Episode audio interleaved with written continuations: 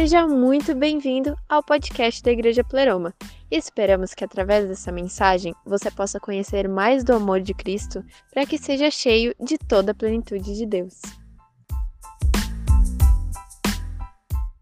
Eu quero ler um texto com vocês em Isaías, do capítulo 6. É... Se você tiver sua Bíblia, você pode abrir comigo. Se você não tiver, escute bem o que eu vou te falar. Amém? Essa canção que foi tocada aqui é uma canção muito incrível, né, gente? Ela, ela fala uma verdade. Eu não sei você, mas a gente pensa que está andando para frente, a gente não está, porque a gente só anda para frente se a gente vê o Senhor Jesus. Amém? Então, para andar para frente, não sei qual, é o teu, qual que é o teu conceito de caminhar para frente, mas seja qual for o teu conceito de avançar, de ir para frente, tem totalmente a ver com ver Jesus. Amém? E Deus é Espírito. Ele diz que Deus é Espírito.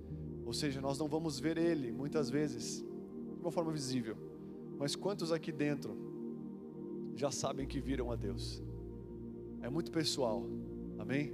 Salvação é pessoal. A visão de Deus que você tem não se limita, não pode se limitar a uma pregação de um homem. Deus quer te dar uma visão pessoal dele, amém, amados? Que pode começar a partir de um culto, a partir de um momento como esse, mas Deus quer que você que você tenha a sua revelação pessoal dele. Deus, ele é tão incrível que ele escolheu se revelar de uma forma pessoal para cada pessoa. Amém? Então, basta você e eu termos essa essa gana, esse desejo, essa inconformação de queremos descobrir Deus. Eu, sabe, eu somente depois de convertido eu comecei a me atinar, sabe? Falei, cara, como que eu pude pensar até hoje que o criador dos céus e da terra podia ser tão quadrado na religião como a, da forma que eu vivia? Como, como que pode o Criador dos céus e da terra, o cara que fez coisas tão lindas que eu e você olhamos e ficamos em êxtase, como eu posso pensar que Deus é sem graça a partir da criação dele? Como eu posso pensar que Deus não tem senso de humor ou que Deus, sabe, não tem não tem algo que me cative a partir de olhar para a criação dele. Quando você vê a criação dele, você vê aspectos do caráter da pessoa de Deus. Amém? Então, se você olha para uma flor, se você olha para uma pessoa e você fica contemplando, cara, como a sabedoria de alguém pode ser incrível, sabe? Eu estou lendo alguns livros e lendo alguns livros eu falo, mano, como esse cara pode ser tão incrível, cara? Como essa pessoa pode ter expandido tanto? Sabe? E quando você vê uma, algo tão incrível, você da criação tem que te remeter ao criador. Amém? Quando você vê algo tão incrível, sabe, tem que sempre nos remeter, nos lembrar ao Criador. Muitas vezes nós vemos algo incrível, mas nós esquecemos de quem fez. E tudo que é incrível nessa terra, se você for pensar, foi Deus que fez. Deus que fez. Então imagina só, se o que ele fez é incrível, imagina ele. Imagina ele mesmo. Imagina ele mesmo. As pessoas sem Deus, elas olham para a criação de Deus, elas não se remetem a Deus. Quantos de nós vivemos tanto tempo da nossa vida vendo tantas coisas maravilhosas de Deus, experimentando tantas coisas maravilhosas de Deus, sabe? Vivenciando. Eu olho para meus filhos e eu falo, cara do céu, que coisa incrível esse piquitito. Eu olho para meus filhos e eu fico vendo a perfeição da criação, sabe? E muitas vezes a gente olha para isso, mas a gente não se remete a Deus. E muitas vezes nós não damos graças por causa disso, porque nós não lembramos do nosso Criador. E a Bíblia fala: lembra-te do teu Criador nos dias da mocidade porque jamais você se esquecerá dele depois. Então fala para quem está do seu lado, você é jovem ainda. você é jovem ainda, amém? Amém, amados? Mas vamos lá. É, Isaías 6, quero ler com vocês aqui. Isaías 6, 1. Se você não tem Bíblia lá atrás, tem Bíblia para vender, tem livro, tem muita coisa top lá, você precisa, chegou coisa nova e você precisa adquirir para você ter conhecimento de Deus. Amém? Não fique limitado aos cultos. Agora chegou a hora de você começar a cavar o seu poço. Amém? Deus não quer vir te mudar a sua vida, Deus não está afim de vir e te apagar o incêndio da sua vida, Deus não quer vir resolver a tua treta, Deus quer ser o teu Senhor, Deus quer ser teu Pai. Amém? Amém? Você não está aqui para Deus apagar um incêndio, Ele não é bombeiro, Ele é Pai. Ele pode ser um pai que também é bombeiro, mas depois que ele apaga o incêndio, ele quer entrar na tua casa, sabe? Ele quer entrar na tua vida. Como diz, como Zaqueu, ele quer mudar suas estruturas, ele quer entrar lá dentro de você. Amém, amados? Está comigo? Bora então. Então, por favor, leia, cresça no Senhor, busque mergulhar em Deus por você mesmo, não dependa sempre de alguém. Isaías 6:1 fala o seguinte: No ano da morte do rei Uzias, eu vi o Senhor assentado sobre um alto sublime trono. Olha que legal, gente. Está falando agora sobre ver a Deus. Amém? Quando que eu vejo Deus? Quando que uma pessoa começa a ver Deus? Quando que eu comecei a ver Deus? Eu, Cláudio. Quando uma morte entrou na minha vida. Eu lembro que quando meu namoro acabou, velho, e que era o meu Uzias aqui, Uzias era o rei de Israel e ele era tio de Isaías. Imagina você ter um tio que é rei. Imagina você ter um cara, sabe, que tem todo o poder financeiro, poder de autoridade e que você está na escora do cara, sabe? Isaías estava escorado, Isaías tinha um chamado de profeta, Isaías tinha um chamado para ser um homem de Deus, mas ele não via Deus enquanto ele estava escorado em algo que era confortável para ele, algo que ainda mantinha ele, sabe, é, é, preso a uma naturalidade. Deus ele arranca, ele faz morrer o natural para poder plantar o espiritual em você. Existiam muitas coisas naturais na minha, na sua vida, sabe, que nos levavam para a morte. E Deus permitiu que uma morte chegasse em nós, que alguém morresse, que um relacionamento morresse, que alguma coisa morresse em nós, como Uzias morreu para Isaías, o tio dele. E depois que Uzias morreu, o que aconteceu com ele? Eu vi o Senhor. A Bíblia diz que Deus ele não tem alegria em, em receber de você um carro. Deus não tem alegria de você de receber de você uma casa. A oferta e sacrifício que o Senhor quer é um coração quebrantado e contrito. Quando morreu o tio dele, ele ficou mal pra caramba, ele ficou quebrantado. Ele falou: Mano, o que, que vai ser da minha vida agora? O que, que vai ser de mim agora? Meu tio morreu. Ou seja, ou, ou para você, ou para alguma, alguma área da sua vida, meu relacionamento acabou, meu, eu fui despedido, alguma coisa aconteceu. Nesse tempo, o coração dele ficou tão quebrado, tão destruído, que ele viu o Senhor. Quando que você veio para a igreja? Quando o teu Uzias morreu. Você veio e você ficou quebrantado, você ficou estourado. E aí você se rendeu a Cristo, porque não tinha mais ninguém para se render. E foi nesse tempo que Isaías ele viu a Deus. Então, quando nós vamos parar de andar para trás? Quando morreu o nosso natural, o nosso escuro, o nosso conforto. Muitas vezes você pode fazer que nem Abraão, você pode matar ele, sabe? E você vai ter um momento mais próximo. Abraão matou a promessa que Deus sempre fez para ele matou no coração dele seu próprio filho. E ele conseguiu, sabe, experimentar um pouco mais de Deus. Mas quando que você vai ver Deus? Quando que eu vejo Deus? Quando algo natural morre.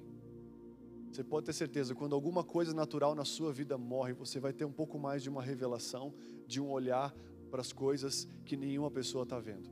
Por que, que, por, por, que, por que a Bíblia diz que homens ricos dificilmente vão conseguir entrar no reino de Deus, ver o reino de Deus. Um jovem rico chegou até Jesus e falou: Jesus, como é que eu faço para ter a vida eterna? E, e Jesus falou: Você conhece meus mandamentos? E Jesus falou de alguns mandamentos para ele. Ele falou: Esses mandamentos eu sei desde a minha juventude. E Jesus falou: Tá, então por que você está aqui? Aí Jesus falou: Tá, então faz o seguinte: se você não está me vendo ainda e você já segue esses mandamentos, se você não está me vendo, você não consegue sentir o reino de Deus, a presença de Deus, vai e vende tuas coisas e me segue. E a Bíblia diz que porque ele tinha muitas coisas, muitas riquezas naturais, ele ficou mal porque ele não conseguiu abrir mão delas. Ele não conseguiu matar o seu Uzias. E a Bíblia diz que ele foi para casa triste. Você já viu um rico ir para casa cheio das suas riquezas triste? Quando que um rico fica triste por não abrir mão das suas riquezas? Quando ele vê que a sua riqueza não consegue pagar a riqueza que ele viu naquele momento, que é muito superior a tudo que ele tinha. Ele, cheio de coisas, viu Jesus. Cara, imagina você ver Jesus. Ele viu Jesus. E Jesus falou para ele: Cara, vende tudo que você tem e me segue. Ele ficou frustrado porque ele estava apegado àquelas coisas. E ele foi embora triste porque ele viu a maior riqueza que alguém pode ver, ele viu a Cristo. Ele viu Jesus, aquele que nasceu da virgem, ele viu aquele que todo mundo falava dele, que curava muitas pessoas, ele viu o próprio filho de Deus na terra. E ele não conseguiu largar a terra para seguir o filho de Deus. E ele ficou triste. quero dar um conselho para mim e para você. Nós temos que saber identificar quais são os nossos uzias que estão impedindo a gente de ver a Deus. Deus quer se revelar para você. Amém? Deus quer mais do que ninguém que você veja Ele. Só que a Bíblia diz que a glória de Deus é, é esconder as coisas, não da gente, mas para a gente. A glória de Deus é esconder as preciosidades para que a gente venha procurar. Deus ele se revela um pouquinho para te atiçar, para que você venha procurar Ele mais e mais e mais e mais. Aí Ele se esconde, sabe? De vez em quando eu brinco com meus filhos lá em casa, estou fazendo direto isso com eles. Eu brinco, falo que vou brincar de se pegar. Aí vou, eu vou pegar, falo para o André. E o André começa a correr bem louco na casa. Aí ele corre até o final do corredor, eu pego e entro no quarto dele. E eu vou atrás da porta e fico. Ah, ah. E ele fica, ele fica vindo, voltando, ele fica vindo procurando, pai, pai, pai. E uma hora, depois de ele procurar bastante, eu dou um pulo e dou um susto nele. Aí ele grita, sai correndo de novo, sabe? E assim a gente vai brincando. Então, Deus não se esconde de você, Ele se esconde para você. Amém? Deus não dá pérola aos porcos. Deus, Ele sempre vai te cativar a caminhar um pouco mais com Ele. E cada vez que você se propõe a caminhar com Ele, Ele vai revelando um pouco mais dele para mim e para você. Amém? Está comigo aí? Amém, amados? Vamos lá, vamos lá. Quero falar alguma coisa para vocês. Versículo 2 fala que ele viu, né? Ele viu o Senhor depois que morreu o tio dele. Serafins estavam estavam estavam estavam estavam por cima dele. Cada um enchia, cada um tinha seis asas. Com duas cobriu o rosto, com outras cobriu os pés e com outras voavam. E clamavam uns para os outros dizendo: Santo, Santo, Santo é o Senhor dos exércitos e toda a terra está cheia da sua glória. Aqui ele estava vendo aí no trono de Deus, ele viu Deus, ele viu os anjos, os serafins. Aí fala: os umbrais das portas se moveram com a voz do que clamava, e o templo se encheu de fumaça. Então eu disse: Ai de mim, porque estou perdido, porque sou homem de lábios impuros e habito no meio de, de povo, de um povo de impuros lábios. E os meus olhos viram um rei, o Senhor dos exércitos. Então Isaías ficou pensando: Mano, estou morto porque eu vi o Senhor, Ele é santo, Ele é santo, e eu sou um cara de lábios impuros, eu estou lascado. Olha só que incrível, Deus se revela a um pecador, Deus se revelou a um cara que era sujo, Deus se revelou a alguém que, sabe, tinha problemas de muitos pecados na sua vida, mas Deus se revelou a esse cara. Deus não se limita a um pecado, amém? Deus, ele, ele venceu o pecado. Então, se você acha muitas vezes que você não é digno de ver a Deus por um pecado que você tem, por uma prática que você que você vive ainda, eu quero falar para você que nós só vamos conseguir deixar essa prática se nós vermos a Deus. Amém? Está comigo aí? E quando você vê Deus, você consegue se enxergar como você realmente é. Se você quer se ver, veja Deus. Se você quer saber como você está de verdade, veja Deus. Você vai se ver e você não vai se condenar. Se você tentar se ver sem Deus, você se condena. Mas se você se ver a partir do ponto de vista de Deus para você, Ele vai mostrar a tua sujeira sim.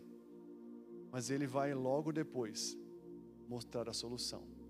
Deus nunca vai mostrar, vai te revelar um pecado da sua vida para te falar, viu? Você está errado, viu? E vai te deixar no vácuo. Deus é um cara que, assim como Isaías, quando Isaías viu o seu pecado, logo depois a Bíblia fala o seguinte: então um dos serafins voou para mim, trazendo na mão uma brasa viva que havia tirado do altar com uma pinça. Então, com, com a brasa tocou em minha boca e disse: Eis que esta brasa tocou nos meus lábios, e a sua iniquidade foi tirada, e o seu pecado foi perdoado. Ou seja, Deus, Isaías viu o seu pecado por olhar para Deus, e automaticamente Deus foi lá e fez o quê? Tirou o pecado e perdoou ele. Eu queria falar para você que se você quer parar de pecar em uma área da sua vida, você nunca vai conseguir parar pela sua força. Eu nunca consegui largar um pecado pela minha força. Eu nunca consegui deixar de falar, por exemplo, sei lá, um, um, palavrão, ou deixei de viver alguma coisa impura da minha vida pela minha própria força. À medida que você se relaciona com Deus, que é santo, você vai começar a deixar de fazer coisas que você não quer mais fazer. Está comigo aí? Então, se você quer deixar de fazer algumas coisas da sua vida, apenas caminhe com Deus. Apenas, cara, mate algumas coisas somente, alguns dos dias. Veja o Senhor. Se você vê a Deus, mano, já era. você não vai conseguir mais fazer as coisas que eu e você fazíamos antes. Por quê? E quem vê a Deus tem o seu pecado revelado, mas tem a sua cura e o seu perdão também liberado por Deus. Está comigo aí, amado? Amém? E as brasas tocaram ele, tocaram seus lábios, e a sua iniquidade foi tirada, e seu pecado foi perdoado. Depois disso, ouvi a voz de Deus que dizia: A quem enviarei? A quem há de ir por nós? E ele, e eu respondi: Eis-me aqui, envia-me a mim. O cara estava, o cara estava podre uns dias atrás. Aí ele vê a Deus, aí ele é curado. E aí logo depois Deus fala: Olha, quem que eu vou enviar? Eu estou precisando fazer uma coisa aqui. Eu estou precisando de um profeta. Isaías estava já com, sabe, o perdão liberado, com, com, com a cura de Deus sobre o seu pecado. E ele fala: Mano, eu estou aqui, Deus. Não falou, mano, né? Ele falou: Deus, eu estou aqui. Deus, eu estou aqui. Envia-me a mim. Deus fala: Quem enviarei? Quem enviarei? Eu estou aqui. Aí ele envia. Aí ele fala para Isaías: Então vai e diga a este povo: ouçam, ouçam, mas sem entender. Vejam, vejam, mas sem perceber torne insensível o coração deste povo, endureça-lhe os ouvidos, feche os olhos deles, para que não venham a ver com os olhos, ouvir com os ouvidos e entender com o coração, e se convertam e sejam curados. Então eu perguntei: Até quando, Senhor? E ele respondeu: Até que as cidades estejam em ruínas, até que fiquem sem habitantes, casas sem moradores, e a terra esteja em ruínas e devastada, e o Senhor afaste dela o povo, e no meio da terra sejam muitos os lugares abandonados. Mas se ainda ficaram a décima parte dela, tornará a ser destruída, como o terebinto e como o carvalho, são duas árvores, os quais, os, os quais depois de derrubadas, fica o toco, fica ainda o toco, e ainda assim a santa semente será o seu toco. Amém? Deus, Deus cura Isaías, Deus toca Isaías, Deus ativa Isaías, Deus envia Isaías. E a primeira mensagem que Deus quer fazer através de Isaías não é nada fácil. Deus quer falar através de Isaías para um povo que largou a Deus. Israel naquela época tinha largado a Deus, tinha cultuado vários outros deuses, estava corrompido totalmente, a ponto de o Senhor falar, mano, que os olhos deles não enxergam, sabe? Que eles não que eles venham ouvir, ouvir, mas que eles não entendam. Deus fechou o entendimento, Deus fechou a percepção deles, Deus tornou insensível o coração daquele povo, Deus endureceu os seus ouvidos, Deus fechou os olhos, sabe, deixou aquele, aquela galera insensível. A única saída para eles era sofrer uma poda desastrosa. Deus permitiu a partir daquele momento que um povo chamado Babilônia entrasse naquele lugar e pegasse todo mundo sabe, deixasse só algumas pessoas, destruísse tudo, derrubasse o templo do Senhor, derrubasse os, a cidade naquela época eram fechadas com muros, sabe, não ter muro numa cidade era motivo de vergonha. E aí então eles derrubaram os muros, eles saquearam a cidade, porque o povo se endureceu e ficou distante de Deus. Muitas vezes Deus ele precisa achar meios para ganhar o seu coração de novo, para ganhar o meu coração de novo. E aqui o meio que ele achou para poder entrar no povo foi permitir que um outro povo viesse e tomasse conta deles. E Deus ele faz uma, uma, uma, uma analogia, ele faz uma, uma conexão com o povo, com essas duas árvores. O que eu falei para vocês? O carvalho e a outra é o terebinto. Essas duas árvores, amados, elas eram grandes, fortes, tinham mais de 10 metros de altura, elas eram conhecidas como árvores dura, com grande durabilidade, com força. Então essas árvores elas simbolizam o povo de Israel, que era um povo forte, era um povo duro. Se você for ver o povo de Israel, se você for ver os judeus hoje, eles estão fortes. Depois de tanta morte, tanta carnificina contra os judeus, né? Feita por Hitler, depois de tanta coisa sofrida aqui pelo povo, que Deus permitiu para poder ganhar o coração deles novamente, eles continuam sendo um dos exércitos mais fortes. Se você vai, sabe, o povo judeu, o povo de Israel, tem um dos exércitos mais fortes que existe. Você vai ver sempre Deus fazendo o seu povo renascer. Quem já viu aqui Cavaleiros do Zodíaco? Você já viu? De vez em quando eu penso que, sabe, quem lembra do, do irmão do, daquele gurizinho lá que todo mundo achava que ele era meio. É, o Fênix, lembra do Fênix? O, como é que é o nome dele? É o Fênix, né? Alguém lembra? Alguém de casa lembra, por favor? É, é o Fênix. E ele ressurgia das cinzas. Do nada, quando né, os Cavaleiros do Zodíaco estavam perdendo, o que eu mais gostava é do Shiryu. Né, que tinha aquela tatuagem nas costas do dragão, cabeludo, né, eu era do heavy metal, eu via aquele cara e falava, mano, esse cara é demais, né, e ele ficava cego, mas ele ainda conseguia, né, e aí, então, e aí, ah, o Andrômeda, o Andrômeda, lembra, você lembra do Andrômeda? Era mais, né, enfim, e aí então, ele tinha o irmão Fênix, o Fênix vinha sempre no final das batalhas, quando estavam perdendo, vinha o Fênix e salvava a galera e ajudava eles a vencer o inimigo, sabe? E eu creio que o povo de Deus também é como esse Fênix, sabe? Ele ressurge das cinzas muitas vezes. Deus faz o povo dele sempre ressurgir das cinzas, do meio do nada. E aqui a Bíblia diz que Deus ia permitir que eles passassem por algo terrível, ficando 70 anos cativo na Babilônia, porque eles estavam realmente pervertidos, eles não queriam se converter. Um rei estava morrendo, sabe, antes do tempo e Isaías se torna um profeta que ajuda, sabe, ao Senhor a trazer um, um acordar para o povo. Sabe? Isaías fala do, Jesus, do Messias que viria. Ele é, um dos, ele é o primeiro grande profeta que vai falar do tempo pré, é, pré-Babilônia. Depois tem mais Ezequiel, tem mais Jeremias. E queridos,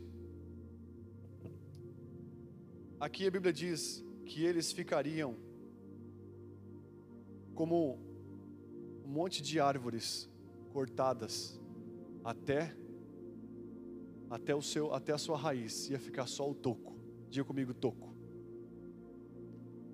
E aqui a Bíblia diz o seguinte: a terra parecerá uma floresta de carvalhos, só que com uma, só que com todas as árvores cortadas. Está falando do povo de Deus. Deus usou uma árvore que que ele conhecia, que todos conheciam. Cada árvore restaurasse apenas o toco, um campo enorme de tocos. Esse seria o povo de Deus, depois da permissão de Deus. De outro povo vir contra eles, mas nesses tocos haverá uma semente santa. Então Deus deixou uma expectativa. Mano, vai parecer, o que vai acontecer aqui, vai parecer um monte de toco. Pensa numa floresta de toco. Mas nesse toco que sobrar está a semente santa. Ou seja, Deus falou: não vai morrer totalmente, vai ter volta. Vai começar a partir do toco. Você já levou um toco? Eu, por casar, eu tive que levar vários tocos da minha namorada. Até que eu conseguisse um sim dela. E glória a Deus. Deus agiu. Mas eu só, depois de vários nãos, eu tive um sim e o sim veio de Deus. Quem já levou um toco de alguém aqui? É muito ruim, né, gente? Mas eu quero falar com isso. Eu quero falar que Isaías ele compara essas árvores com né, o povo de Israel, o povo forte resistente que precisou ser derrubado pelo Senhor devido à sua corrupção e dureza de coração para com o relacionamento com Deus. Deus permitiu que todo Israel fosse derrubado, assim como essas árvores e ficasse somente no toco. E esse toco fala da essência, fala daquilo que se conecta diretamente com a raiz, fala daquilo que é necessário para que haja uma nova vida a partir da semente santa de Deus. Esse toco fala da nossa essência com a essência de Deus, fala daquilo que você é e não daquilo que você tem, aquilo que não pode ser abalado. Eu queria falar para vocês nessa noite, que talvez todos aqui chegaram ou estão ainda como um toco. Deus tirou muita coisa de vocês. Deus ele abalou. Eu creio que Deus está abalando a igreja. Deus está abalando o mundo. Deus está permitindo um abalo. E quando fala de abalo na Bíblia, Hebreus 26, 12, 26 fala: Aquele cuja voz outra hora abalou a terra, agora promete.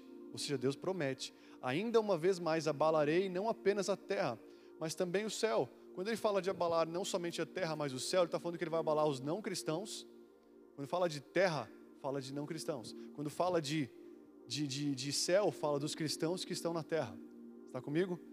Deus faz uma promessa para Abraão que os filhos dele seriam como areia do mar e estrelas do céu. Areia do mar fala dos filhos de Ismael, o filho que não era para ter acontecido. Sabe? Fala do filho de enfim, não vou entrar nesse detalhe agora. Mas Deus vai abalar tantos que não são como os que são. Amém, amados? Está comigo aí? Então não importa quem você é, eu e você vamos ter um abalo um dia. Mas para que, que vamos ter um abalo? Por que, que você foi abalado um dia na sua vida? As palavras ainda mais uma vez indicam a remoção das coisas da, do que pode ser abalado, isto é, coisas criadas de forma as coisas criadas de forma que permaneça o que não pode ser abalado. Então, por que Deus abala a vida de alguém? Como ele abalou o povo de Israel? Para que só permaneça aquilo que é inabalável. Para que só permaneça aquilo que nenhum homem pode tirar. A Bíblia diz: é, ninguém pode nos afastar do amor de Deus. Onde é que está o amor, gente? O amor que faz você nunca terminar um casamento, o amor que faz você, sabe, na alegria, na tristeza, na saúde na doença, até que a morte o separe. Onde é que está o amor que faz você conseguir permanecer com uma pessoa em todas as situações? Está na alma? Não está na alma. Está no corpo? Não está no corpo. Porque se ficar doente, pode ficar, sei lá, desfigurado ou pode não ter, sabe, pode não ter mais o apetite sexual, pode, sabe, passar por um momento difícil onde você precisa ter algo que, fique, que seja superior a uma atração física, algo que seja superior a uma conexão almática, algo que seja lá do espírito. Então, Jesus está falando aqui: olha, eu quero abalar tudo aquilo que é carne e o que é emoção porque essas são coisas abaláveis. E eu quero dar para vocês, eu quero que permaneça somente aquilo que é inabalável, aquilo que é lá de dentro do homem interior. Está comigo aí? Sabe, quando você nasce de Deus, a sua cara não muda, a sua barba continua a mesma. Eu não tenho, mas sabe, o seu cabelo não muda. Você tem que continuar tomando banho, você tem que continuar fazendo as coisas naturais. Você tem que continuar, porque o exterior não muda. O que muda é que você recebeu uma semente dentro de você. Assim como alguém, quando vai ter um filho, tem uma relação íntima, recebe uma semente. Só vai descobrir depois de uns dias que está grávida. Só vai descobrir depois de um tempo. Mano, eu sou filho de Deus. Porque agora está tendo mudanças no corpo está tendo mudanças hormonais, está carregando algo que foi plantado dentro de si. Então, quando você aceita Jesus, você é como uma mulher que engravida. Talvez no começo você nem percebe e continua a mesma, mesma vida quando você se encontra com Jesus. Mas depois essa semente começa a crescer e começa a se tornar uma criança dentro de você. Começa a se tornar, até que se torne uma pessoa. E Paulo fala: Cristo em vocês, a esperança da glória. Ou seja, Jesus vai começar a crescer dentro de você. Se você der liberdade para Deus, ele vai no começo é só uma sementinha, como um espermatozoide, mas depois ele vai se, se crescendo, ele vai crescendo até que ele tome conta, até que, ele, até que você perca a sua vida e ganhe a vida de Cristo. Esse é o propósito do Evangelho. É você receber uma semente quando você fala, aceitei Jesus. Aceitei Jesus, cara. Tô precisando, mano. Ai, cara, tô precisando. Aceitei Jesus. Não sei você, mas eu quando aceitei Jesus, eu chorei. Lá veio a igreja. Estava mal. Mas no começo, no começo eu continuei sendo Cláudio.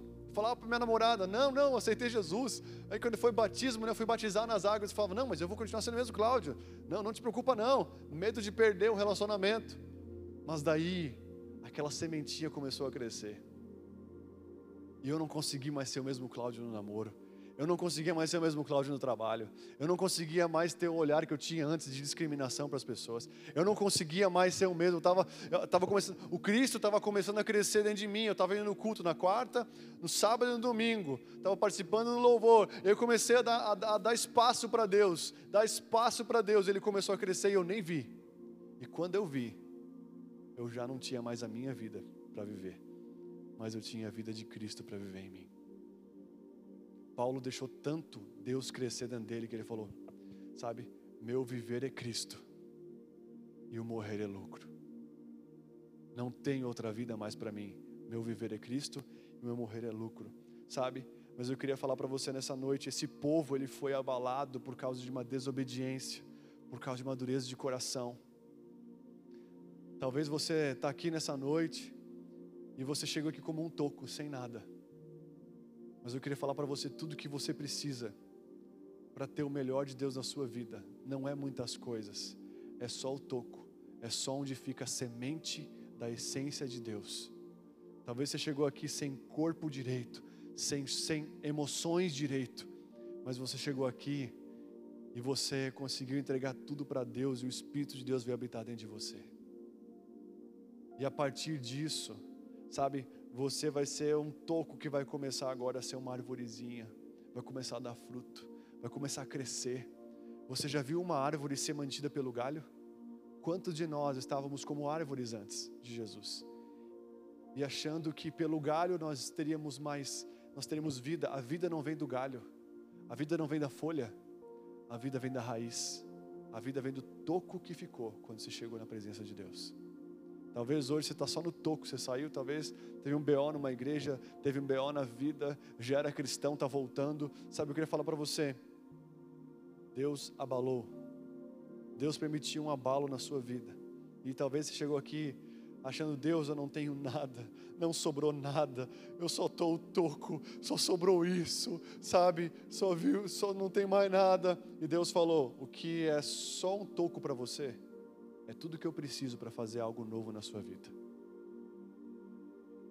O que você vê como um toco, como um resto, para Deus é a matéria-prima para reconstruir a sua vida e te dar a eternidade.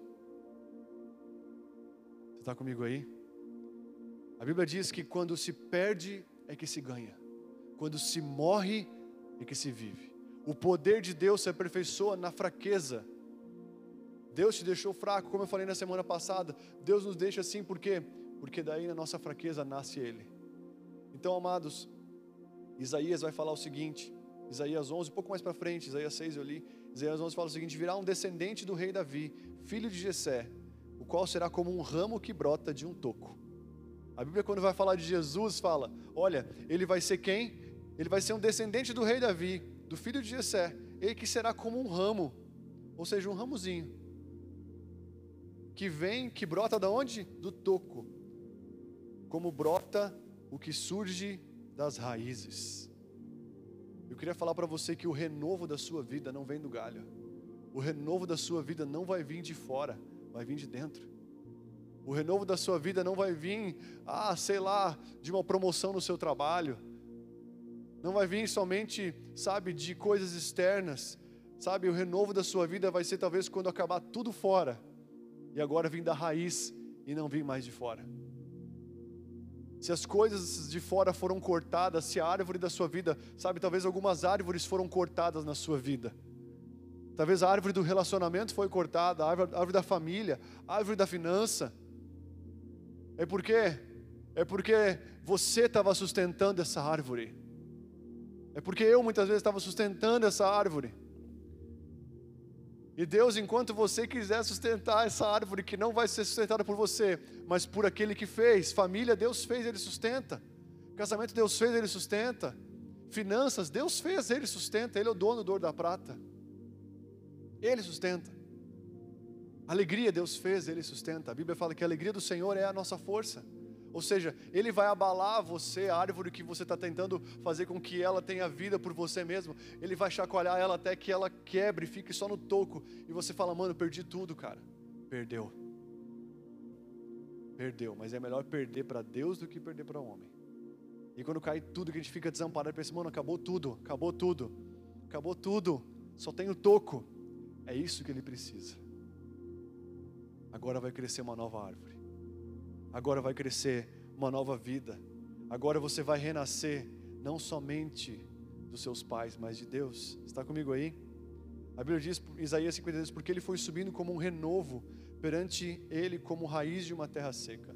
Renovo tem totalmente a ver com raiz. Crente raiz, pessoa raiz, é a pessoa que cresce lá de baixo. Nutella quer vir do galho, quer pegar o bonde andando. Deus não vai te botar no bonde andando e vai fazer as coisas dar para você.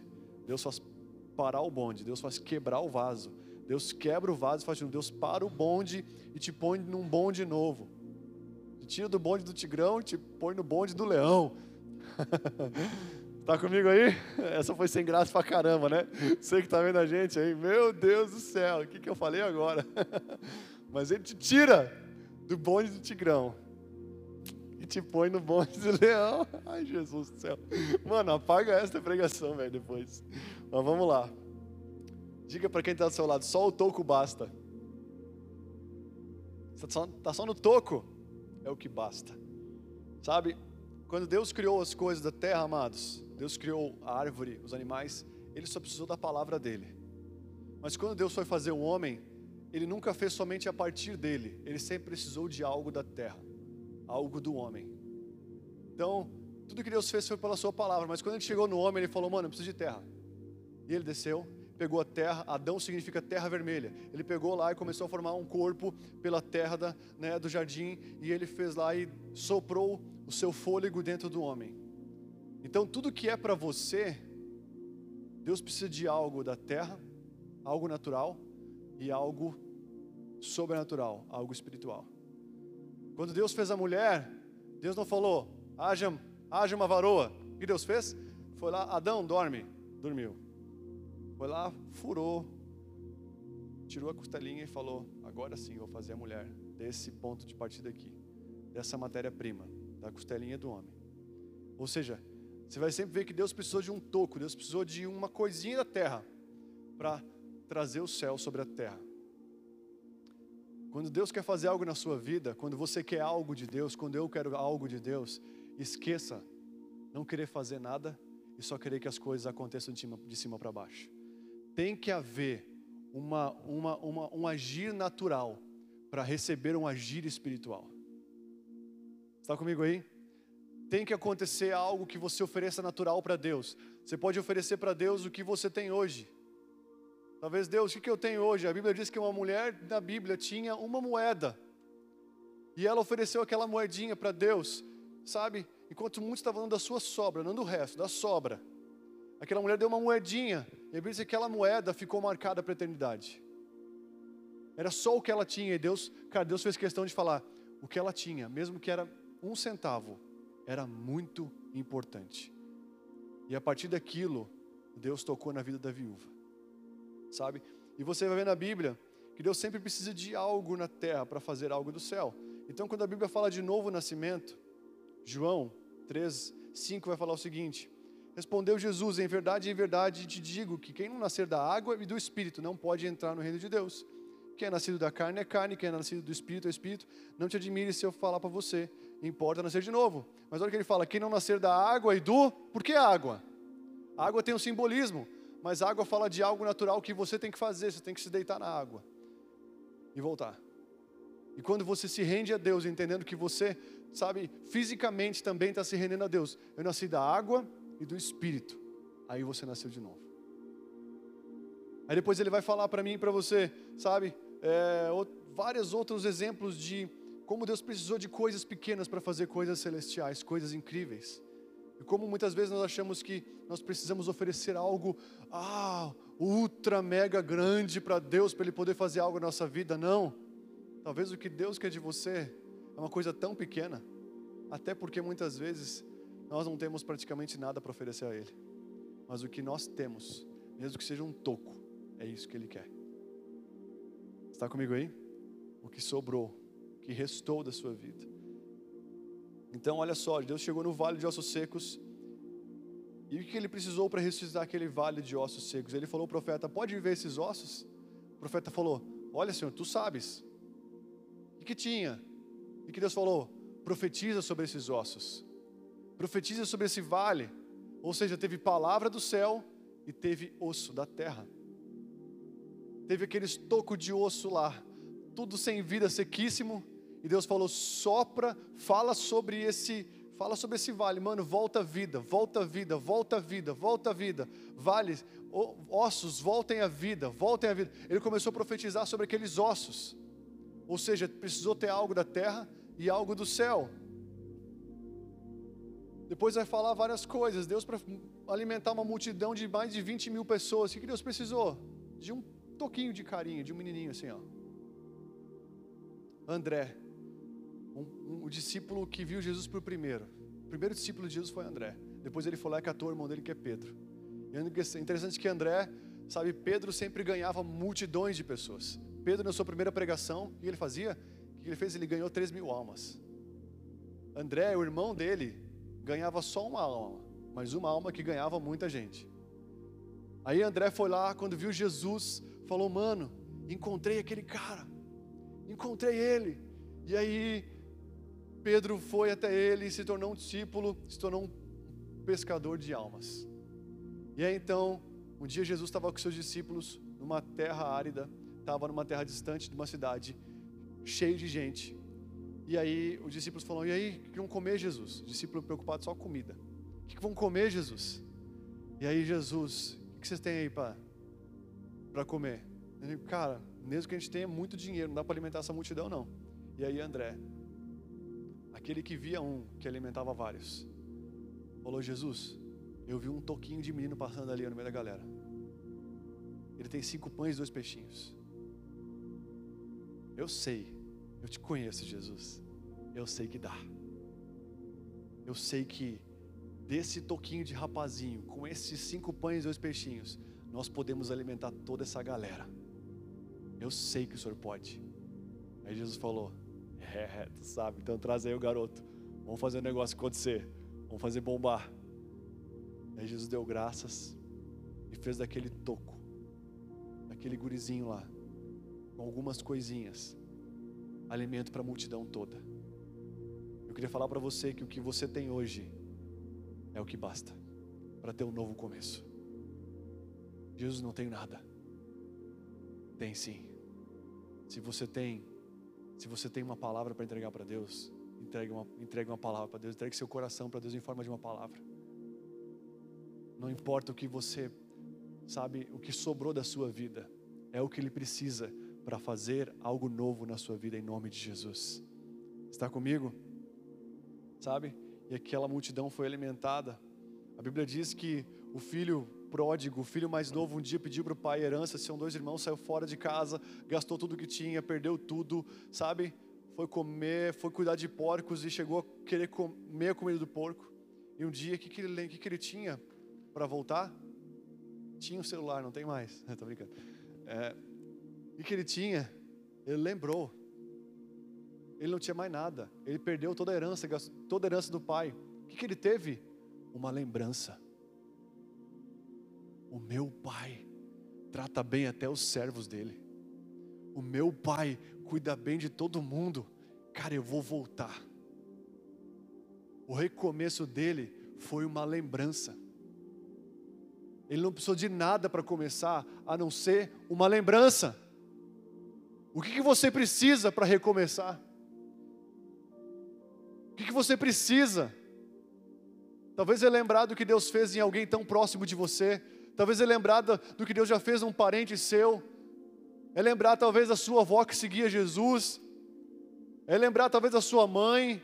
É lembrar talvez de um, de um amigo seu que se converteu e hoje mudou de vida. É você lembrar de alguma coisa que te possa fazer voltar para Jesus. Aquele filho não tinha nada para recomeçar, ele perdeu tudo, ele tinha vergonha, sabe? Ele estava sujo, ele estava imundo, ele estava imprestável. Mas quando ele lembrou do caráter do pai, ele falou: Mano, eu preciso voltar. Eu preciso voltar. A Bíblia diz: traga à memória aquilo que te traz esperança. Aquele filho tinha só um toco de memória da bondade do pai, e foi o necessário para ele voltar. Quando ele chegou, a lembrança se tornou realidade. O, o, o pai, que para ele por enquanto era só uma lembrança, se tornou uma verdade. Porque a lembrança, sabe, se tornou totalmente verdadeiro pai, que ele lembrou que era bom, foi bom, e correu atrás dele. Ele estava chegando sujo e imundo, o pai correu, abraçou ele. O pai abraçou ele, sabe, rolou com ele e falou: Filho, eu vou te fazer uma festa, eu vou comemorar porque você estava morto e você voltou. Ou seja, ele estava morto. O que ele tinha? Nada, a não ser uma lembrança. O que você precisa para recomeçar? O que eu e você precisamos? Lázaro estava morto fazia quatro dias, mas alguém poderia dar uma coisa da terra para ter um recomeço. Jesus só pediu uma coisa para que Lázaro voltasse à vida, uma coisa para que um homem fizesse. Nós não sabemos quem foi, mas ele falou: por favor, tirem a pedra do túmulo, para que ele volte à vida, para que a minha palavra possa ir até ele. Eu acredito que a palavra de Deus, sabe, podia transpor aquela pedra. Mas aqui Deus mostrou que, cara, para fazer algo na minha, na sua vida, assim como foi na criação, sabe, ele sempre precisou de algo natural. E ele foi lá falou, mano, só rola pedra, velho. Rola pedra. Talvez para Deus fazer algo na sua vida, você só tem que vir para a igreja, é o que Deus está te pedindo hoje. Você tem que se manter conectado com os irmãos. Você tem que se manter conectado com a igreja, com a galera. Você tem que se manter conectado com aqueles que estão caminhando com Jesus. E eu queria te falar uma coisa. A primeira menção de dessa palavra toco na Bíblia está em Gênesis no capítulo 35, no versículo no versículo 13, 14, que fala o seguinte: Então Jacó erigiu uma coluna de pedra no lugar onde Deus falara com ele, e derramou sobre essa pedra libação e lhe deitou óleo. Olha só que interessante, o lugar onde Deus falou para Jacó se chamou Betel. Teve dois, dois momentos na vida de Jacó. Jacó era um homem, né? Abraão, pai de Isaac, Isaac, pai de Jacó. Ele era um homem da, da, da, da, da continuidade da promessa de Deus. Ele era um patriarca. E olha só que interessante, teve dois momentos na vida desse cara Jacó que Deus mudou o nome dele. Em Gênesis 32, Deus mudou o nome de Jacó a primeira vez. Jacó se encontrou com Deus. Quem está comigo na, casa, na sua casa? Quem está comigo? Vocês estão comigo? Preciso da atenção de vocês para essa parte. Eu não iria falar, mas eu vou. É, Jacó significa enganador, suplantador. E aí então, Deus, quando Deus mudou o nome de várias pessoas na Bíblia, quando Deus muda o nome de alguém na Bíblia, Ele está mudando o destino daquela pessoa. Ele está mudando o, sabe, mudando o propósito. O pai deu um nome, mas que o nome não era de acordo com a vontade de Deus, sabe? Enganador. E aí então Deus foi lá e se encontrou com ele uma vez e falou: Olha, você não vai ser Jacó, você vai ser Israel. E aí então, primeira vez que Deus mudou o nome de Jacó, foi em Peniel. Peniel significa diante de Deus. Foi uma noite que Jacó ficou sozinho com Deus, lutou com Deus a noite inteira e falou: Eu só vou sair daqui se você me dá uma bênção, se você abençoar a minha vida. E aí ele lutou com Deus e Deus falou: Então tá bom, vou te abençoar, vou mudar o teu nome. Teu nome vai ser Jacó.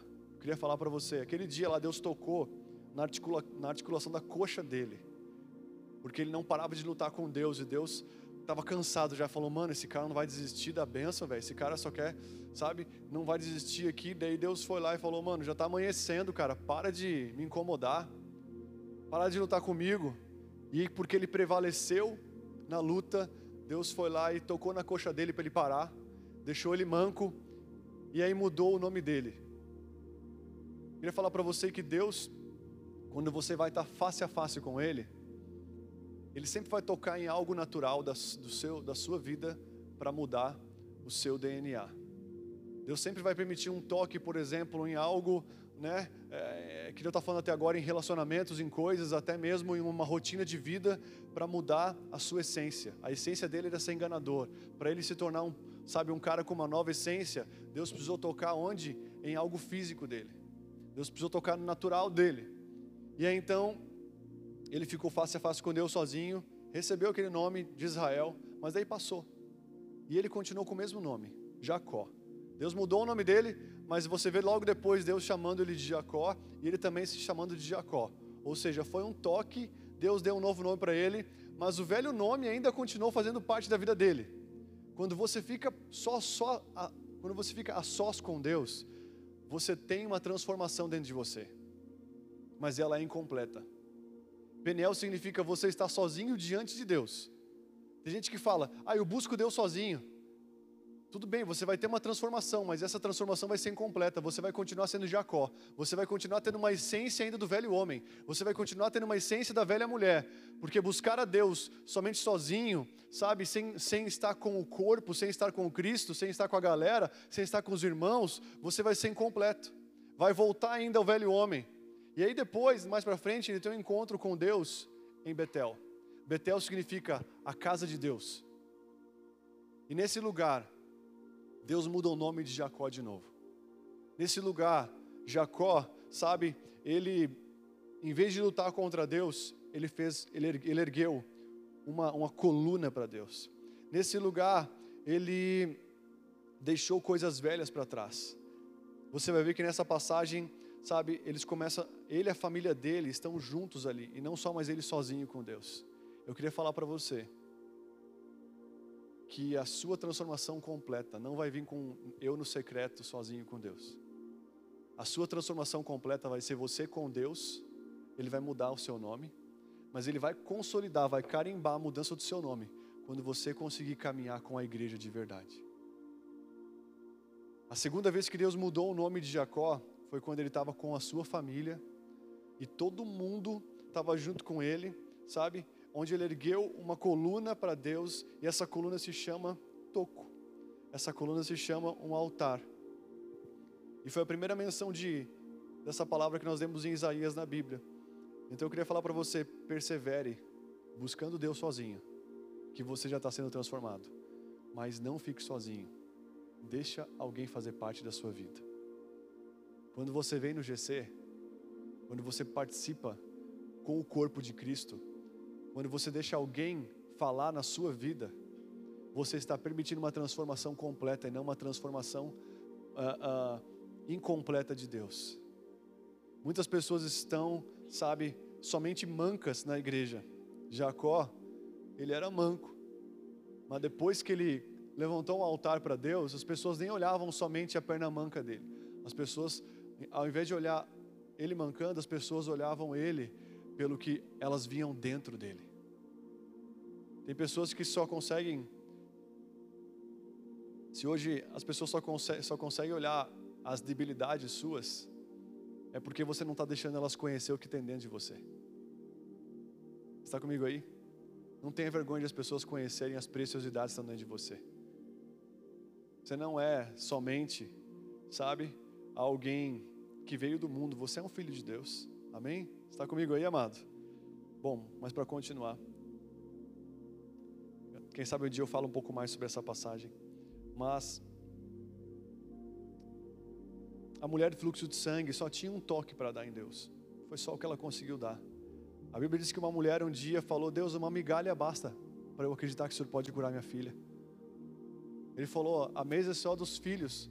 E ela era de um outro povo. E ela falou: não, mas os, os cachorrinhos comem das migalhas que caem na mesa dos filhos. Não, só, só preciso de uma migalha. Sabe? Bíblia diz que Jó foi o cara que mais quase sofreu na Bíblia depois de Jesus. Pensa num cara que perdeu tudo, o resto de Jó. O resto de Jó, deu, Deus deu uma nova vida através daquele resto. Está comigo aí? O que para você e para mim é resto, para Deus é um novo começo. Está comigo, amado? Amém? Então seja o toco que você tem hoje. Seja o que restou da sua vida. É isso que Deus precisa. Não tente colocar Deus na bagunça, não tente forçar Deus a entrar, sabe, nos, num tempo que você quer, do jeito que você quer. Ofereça o seu resto para Deus. Deixa Ele te começar do zero. Deus quer, Deus quer fazer algo em você. Ele não quer dar algo para você. Fazer algo em você vai fazer com que muitas coisas venham até você. E para mim. Mas a mensagem é essa nessa noite. O povo de Israel ficou só no toco, como muitos tocos. Deus quer que todos nós ficamos só no toco para que Ele possa fazer algo novo da nossa vida. Amém, amados? Está comigo aí? A Bíblia diz o seguinte, Lucas 9, 23 fala: Se você quiser salvar a sua própria vida, você precisa perdê-la, quem perder a sua vida por minha causa, a salvará. Você quer salvar a sua vida? Derruba a árvore, filho. Derruba a árvore da sua vida. Deixa Deus fazer essa árvore de novo. Deixa Deus construir uma árvore nova. Ele é a videira verdadeira. Ele é a videira verdadeira. Lembrai-vos da mulher de Ló. Quem quiser pre preservar a sua vida, perdê-la-á. E quem perder a sua vida, de fato, a salvará. Quantos de nós já chegamos aqui perdidos? Com nossa vida perdida. Eu queria falar para você: se você chegou aqui com tudo perdido, você só precisa de uma coisa Agora entrega tudo de uma vez. Fala, Deus, minha vida é tua. Acabou para mim. Só o Senhor pode me dar um novo começo. Mas eu, você sabe qual que é o qual que são as coisas naturais que você tem que oferecer para Deus para que Ele derrame o espiritual dele, para que Ele derrame a vida dele na sua vida. Eu creio que Deus está louco para dar uma nova vida para cada um de nós, um novo começo, seja se você é cristão, se você não é, seja se você já é crente. Tem muitas pessoas que são crente de berço, que estão vindo falar comigo, sabe? E eu tenho visto um recomeço. Pessoas que fizeram tanta coisa por Deus, mas estão no toco hoje. Então, sabe, parece que sem nada sabe, parece que acabou tudo. Eu queria falar, não é o fim, é um novo começo. Deus ele poda. Cara, se Deus não arrancou a raiz, ele podou. Se Deus não arrancou a raiz da sua vida, ele podou. Mesmo que esteja só no toco, ele podou porque vai crescer de novo. E se ele precisou arrancar tudo fora, ele deixou somente aquilo que precisava para você ter um novo começo. Muitas vezes nós achamos que nós precisamos daquilo, daquilo, daquilo outro para ter um novo começo. Você não precisa, porque se você precisasse, não teria ido embora. Se for embora, é porque talvez você não precise disso para começar com Deus. Você precisa dele. A Bíblia diz o seguinte: porque dele, por meio dele e para ele são todas as coisas. Amém, amados?